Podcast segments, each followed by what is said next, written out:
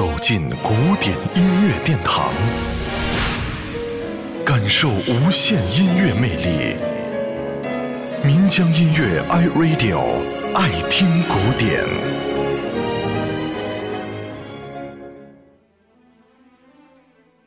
一八七五年冬，三十五岁的柴可夫斯基正值创作的盛年，他的作品博得了音乐爱好者的一致赞誉。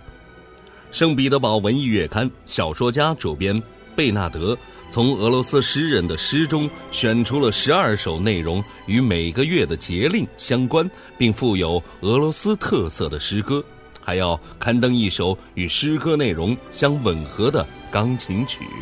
于是他向柴可夫斯基约稿，请他每月按节令写一首钢琴曲，与诗一同来发表。他一共写了十首这样的小曲，只有六月和十一月不能够激起他的创作灵感。其中，他用船歌作为了六月的一曲。六月是俄罗斯一年中最好的季节，气候宜人，大地一片葱绿，野花散发着芬芳。这一时期，柴可夫斯基的心境较好，他呼吸着新兴的空气。眼望着醉人的美景，动人的旋律便油然而生了。柴可夫斯基根据诗歌中描写的波光粼粼、水波荡漾的意境，采用了船歌的题材，并以之命名。这支乐曲后来成为了十二首曲子当中最为脍炙人口的曲子之一。一同来欣赏柴可夫斯基的作品《六月船歌》。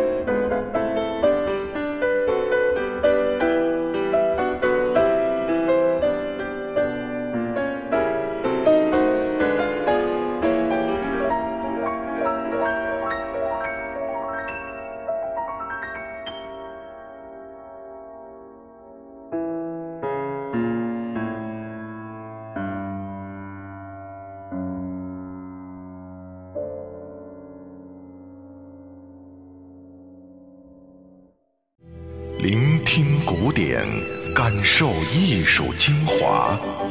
爱听古典，由民江音乐 iRadio 诚意制作。